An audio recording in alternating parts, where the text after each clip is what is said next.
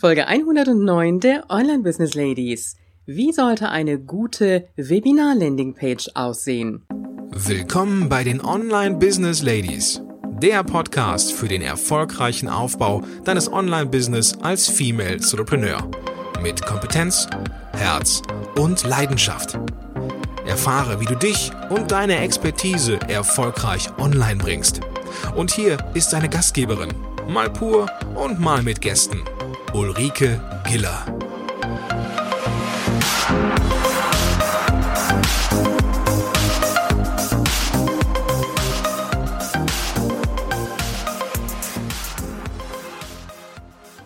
Hallo Online Business Ladies und die Gentlemen.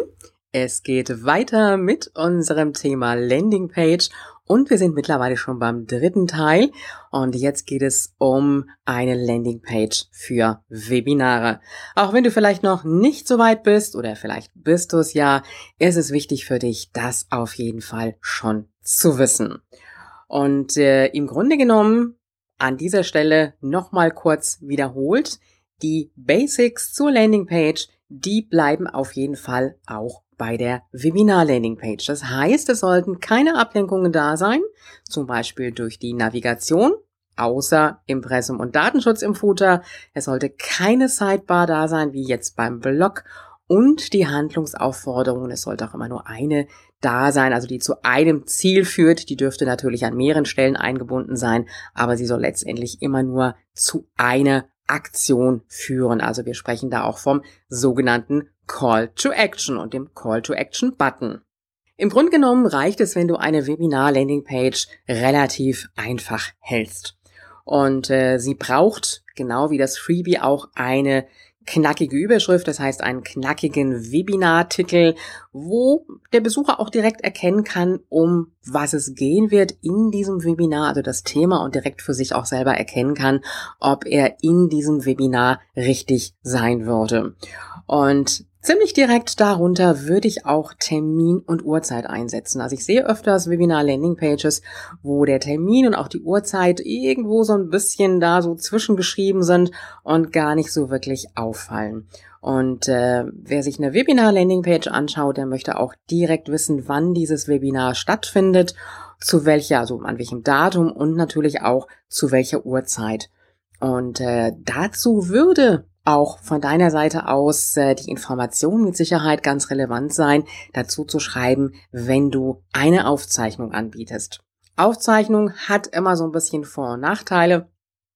Der Vorteil ist ganz einfach, viele können ja nicht unbedingt dann auch zu der Uhrzeit, die du anbietest, und die sind sehr dankbar dafür, wenn sie im Nachhinein dann auch die Aufzeichnung sich ansehen können.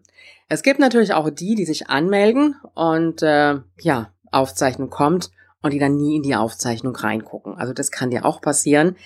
Was du machen kannst, ist die Aufzeichnung so ein bisschen begrenzen, dass du sagst, ja, die Aufzeichnung steht nur 24 oder 48 Stunden zur Verfügung und dann ist sie weg.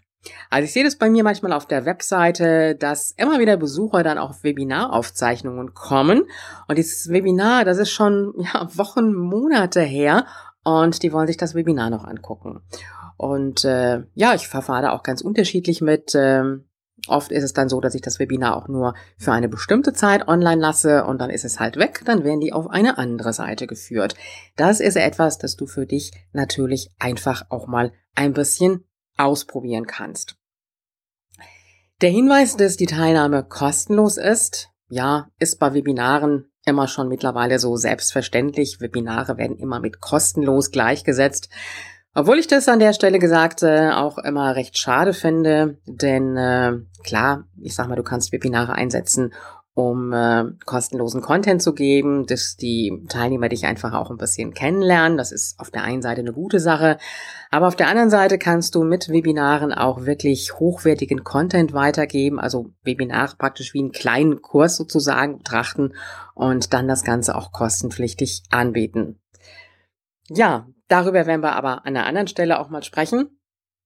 Und äh, das heißt also, da würde ich den Hinweis auch noch dazu setzen, dass die Teilnahme dann auch kostenlos ist. Dann vielleicht so drei, vier Bullet Points darüber, was die Teilnehmer in dem Webinar erwarten wird, also was er lernen wird und äh, was er aus dem Webinar mitnehmen kann, so dass er weiß, äh, auch wirklich sicher weiß, dass dieses Webinar auch für ihn geeignet ist.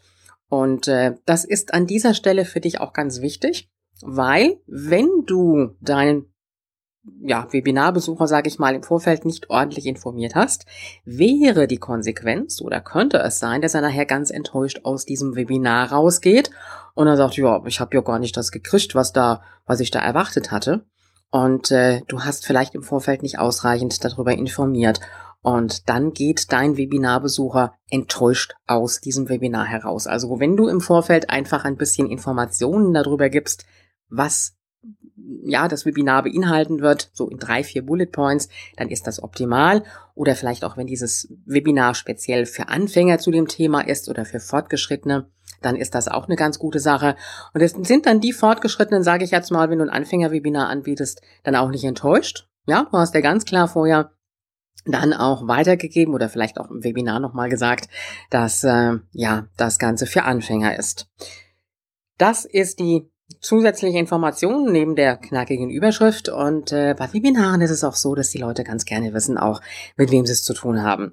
Und äh, da würde ich auch eine kleine Information von dir zugeben. Das heißt also ein Foto einbinden und deinen Namen dazu und äh, vielleicht eine ganz, ganz kurze Information, so mit ein, zwei Sätzen, was du machst, dass äh, der Besucher dann einfach auch schon so auf den ersten Blick sehen kann, mit wem er es zu tun hat deinen Namen auch sieht. Also das ist für dich auch immer wieder so ein bisschen Wiedererkennungswert, also ein Stück weit auch Branding. Und äh, das kannst du sehr gut einfügen. Und äh, das würde ich dir auch auf jeden Fall empfehlen.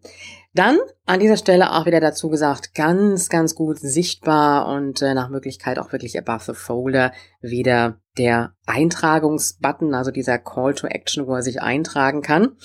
Und äh, dann könntest du im Grunde genommen darunter dann vielleicht auch noch weitere Informationen setzen. Also wenn du jetzt äh, Webinar-Testimonials hättest, die du einbinden könntest oder so und so viel zufriedene Teilnehmer in meinen Webinaren mit den Testimonials dann dazu, kannst du das auch machen. Das ist jetzt an der Stelle kein Muss. Ich sag mal so, eine Webinar-Landing-Page sollte im Grunde genommen genauso knackig sein und kurz sein wie eine Freebie-Landing-Page die Webinar-Landingpage, die darf noch so ein paar Informationen mehr haben, aber das reicht völlig aus. Wenn du noch ein bisschen weiter runter gehst mit dem Text, ist es wichtig, dass du zwischendrin immer noch mal wieder diesen Call-to-Action-Button einbindest und ganz am Schluss auch noch mal hast, weil wenn du das nämlich nicht machen würdest, dann müsste der User wieder nach oben scrollen und sich den Button oben raussuchen. Ja, und ehe du ihn verlierst an der Stelle, würde ich sagen, lieber den Button dann auch zwischendrin nochmal eingebettet.